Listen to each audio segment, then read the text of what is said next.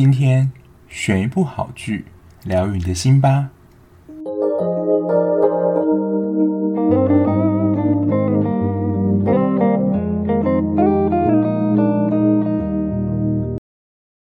欢迎收听绝句二百五，我是小 B。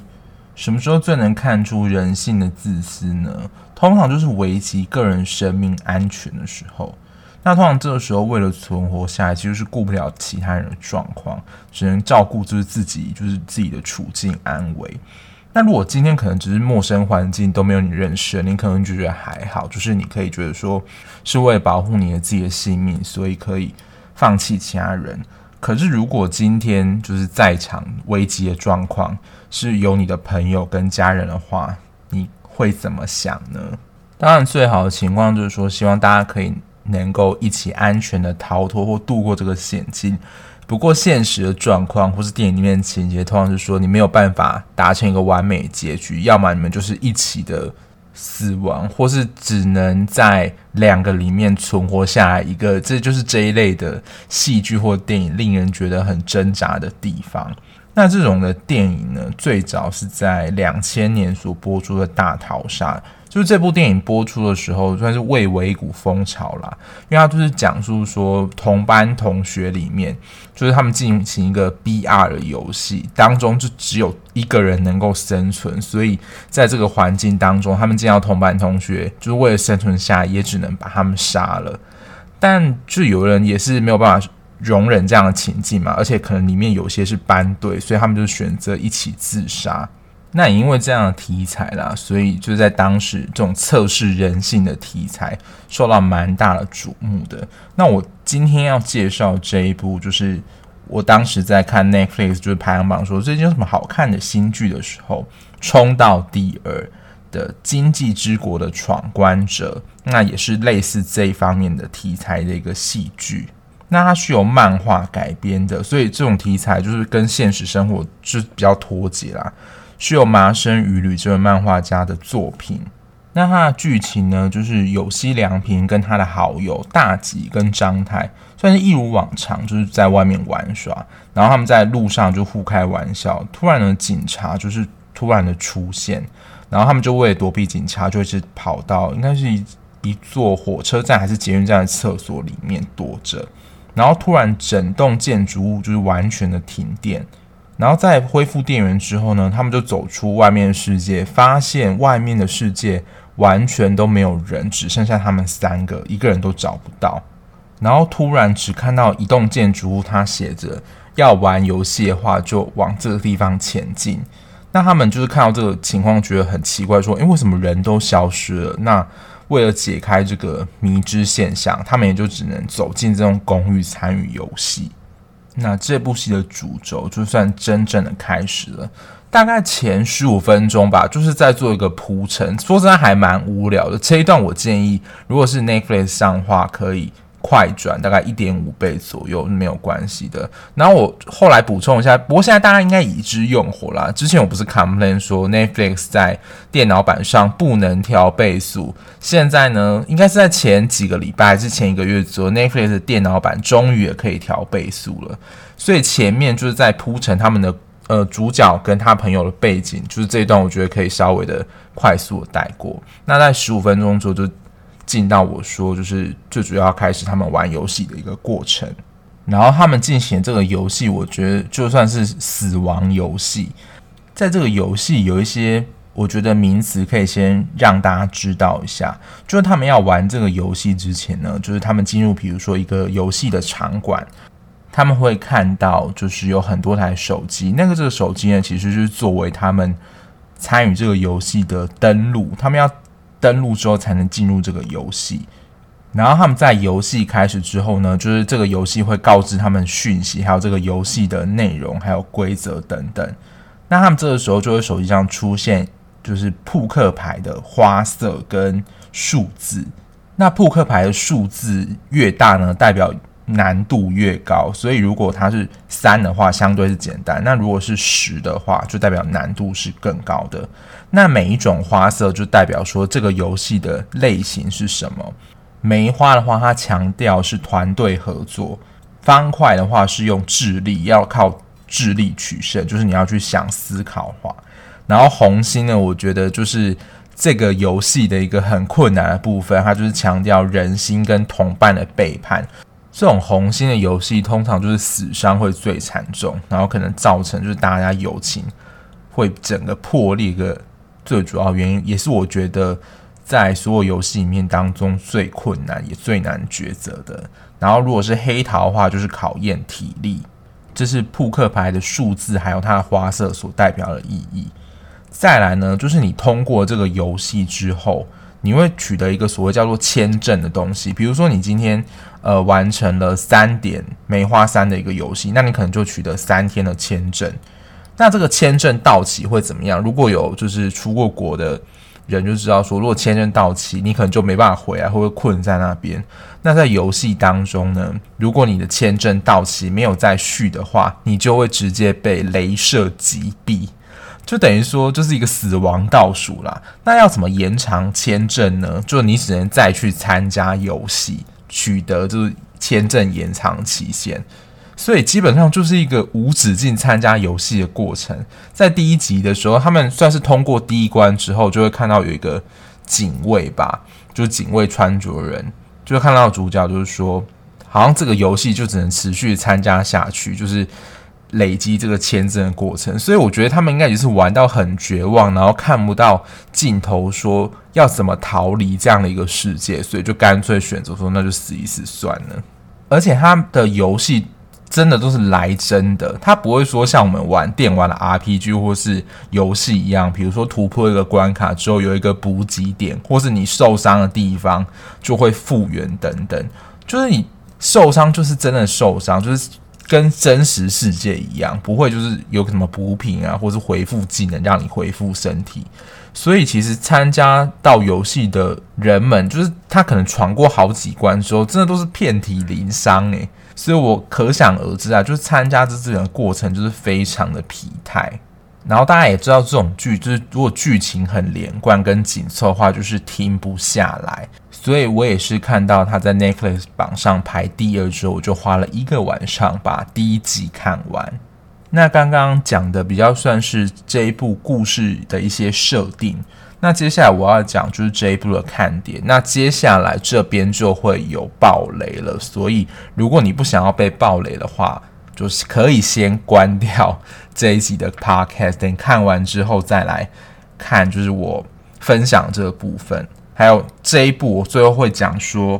在第一部完结之后，还有哪一些算是未解之谜？因为我是直接看动画，我是没有看漫画的，所以这些疑问你们应该也会跟我心中可能有一些共同想法。那如果你还有发现有哪一些未解之谜是我没有提到的话，也欢迎分享让我知道。因为我想第二季应该没有这么快出来了，毕竟这个上线也才刚第一季。一次上完这样子，然后这种类型的戏剧呢，就是真的发便当不手软，因为他们在主角群的有一个朋友当中，就是异部呢，他就是有挺天启太饰演，就是相较于之前，就是很常看到田中圭，最近我常看到日本男演员就是挺田启太，我想说他出演的话，他应该就是蛮重要的主角之一。没想到他在第三集的游戏，就是红心七那个游戏，就是就是被爆炸了，就只留下原本男主角这个设定。所以当下我觉得很错愕，说：“诶，他不是应该是主要角色之一吗？应该不就是他们这一群人会可能陆陆续续会有一些伙伴加入，然后可能一直闯到最后。没想到在第三集就领便当了。”只留下了有希这个主要角色，所以相对他就是那种如果是很路人的角色，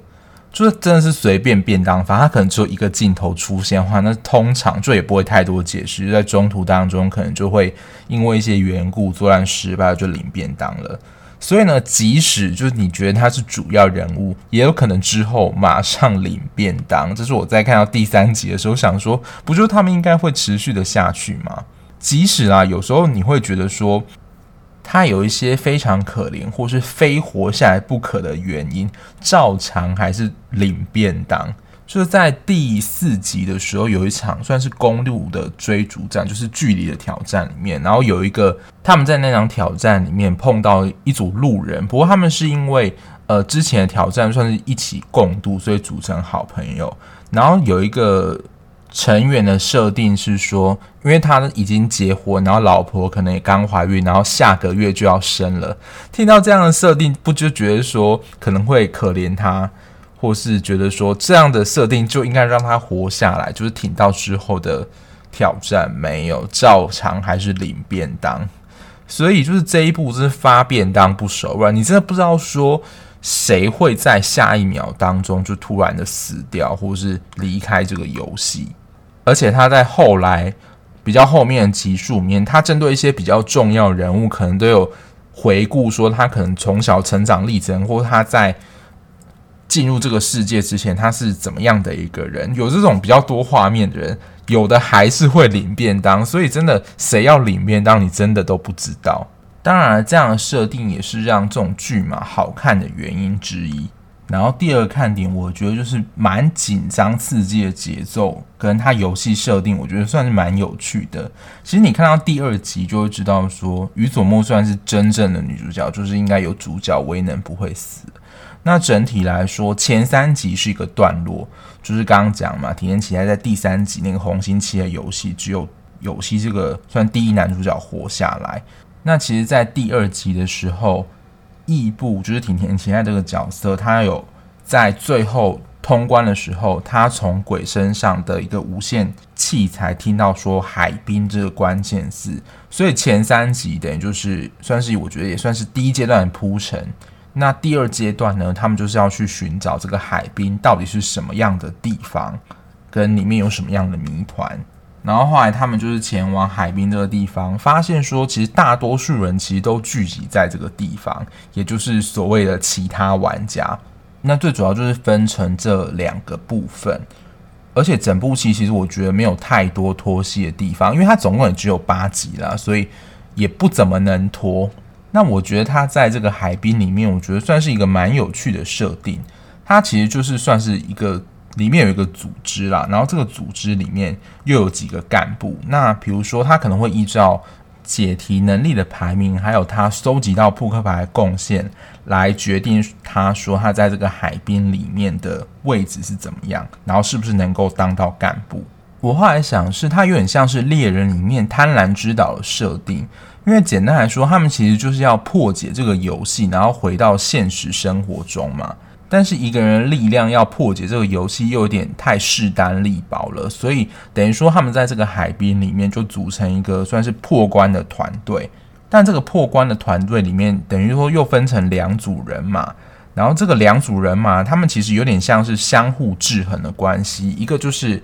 以帽将为首的理想派，跟立国为首的武斗派，他们最主要的目的都是要。呃，突破这个游戏，但是双方人马又是相互制衡的，而且他们干部是没有分这两派人马，是一起算是选拔出来的。那他们其实比男女主角都更早的进入这个游戏的过程。他们也发现到说，在目前玩游戏的过程当中，最大的难度牌就是到十而已，还没有出现人头牌。所以他们自己也在推测说，要返回现实世界的方法就是收集到所有扑克牌。但其实真正确实回到现实世界的方法，没有人知道。所以收集完所有扑克牌就能回到现实世界，可能也只是一个理想啦。但目前他们所得到的资讯就是这样。然后第三个看点就是这样的剧集，通常不是你死就是我活，每个人都是为了自己的生命而战。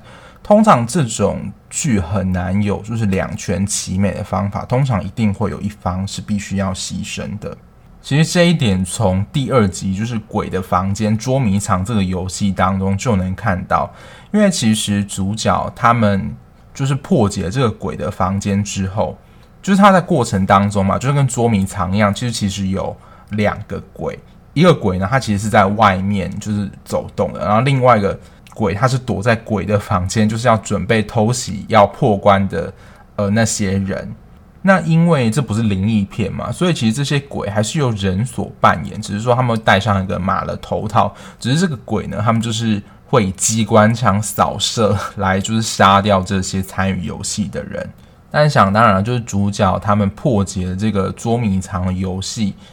这时候呢，鬼的算是那个面罩就掉下来，他们发觉说，原来里面也是人，而且当他们成功的完成这个游戏通关之后，那些扮演鬼的人，他们身上脖子上有一个算是爆炸上去，就同时引爆了，所以他们其实在这一场游戏当中，就是扮演另外一方，就是阻挠。就是这些参与游戏人的角色，如果他们不能完成这个指令或是成功的话，等于说就是换他们死亡。也就是说，如果他们也是游戏者的话，他们主要任务就是要杀害这些就是参与游戏人，对他来讲就是他的游戏任务。只是他失败，就是他也只能就是死路一条。而且他们也算是被迫参与这个游戏。如果他们不参加的话，我想可能也在还没有参加游戏的时候就是。死路一条。还有在海滨，就是这个场馆里面举行的，算是第一季的最后一场红心石的游戏，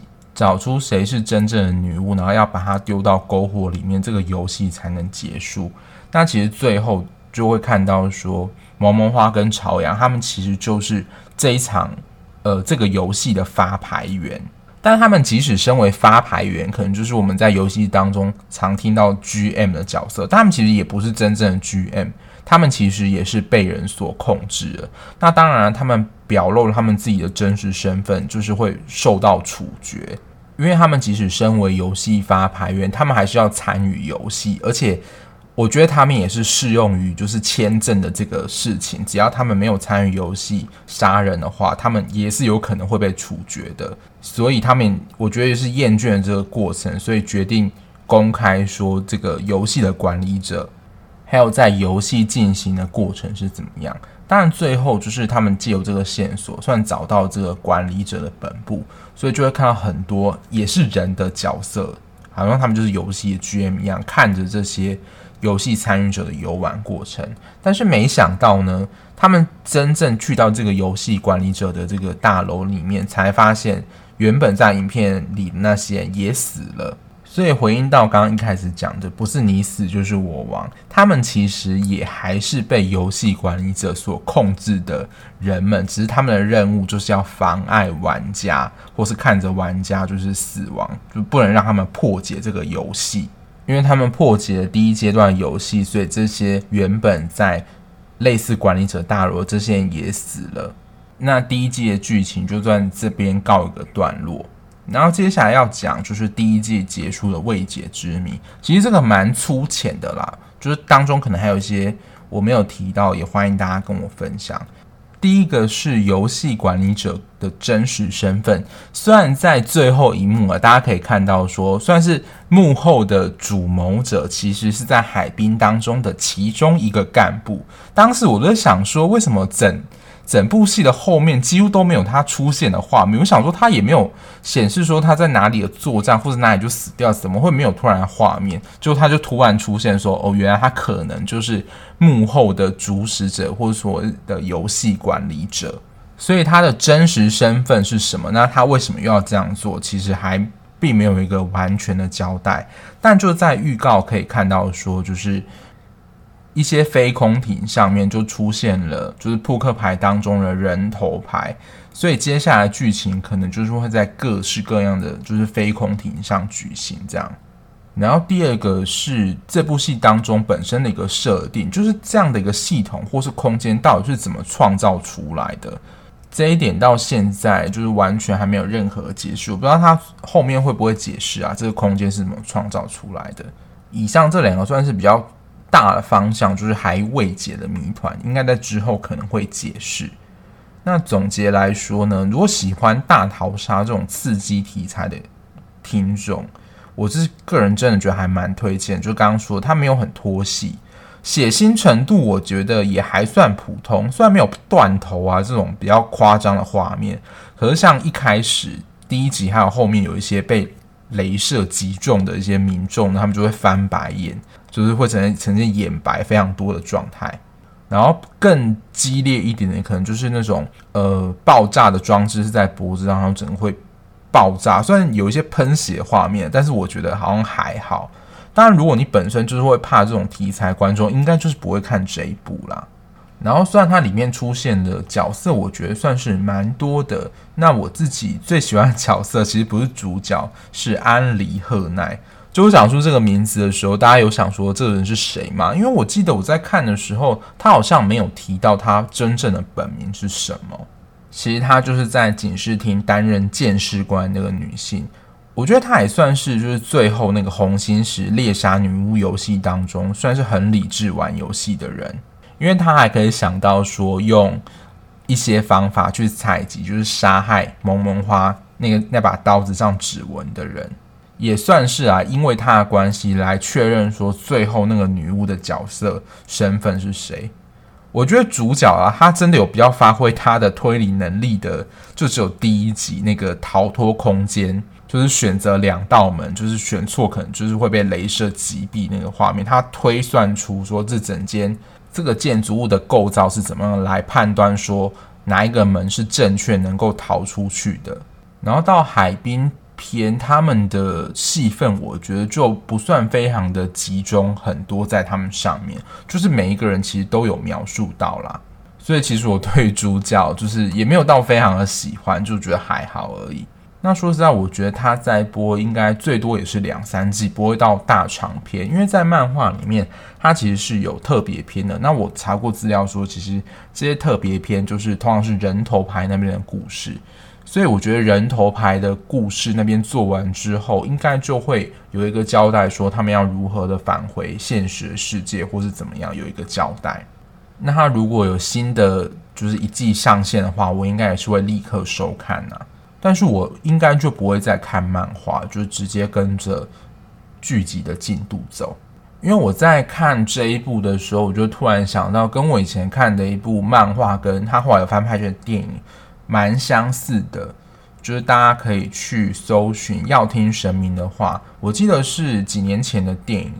但是我觉得他的漫画比较精彩一点。就是我觉得跟这一部的雷同度蛮像，可是我觉得这一部的节奏上又更紧凑了一点。如果你是喜欢这一类题材的话，也可以去看《要听神明的话》这一部作品。那今天的节目就到这边。如果你看完剧有什么心得想要跟我分享的话，也可以点开资讯栏 show no 的地方有我的 IG 私讯我，告诉你的想法哦。那我们下一节目再见啦，拜拜。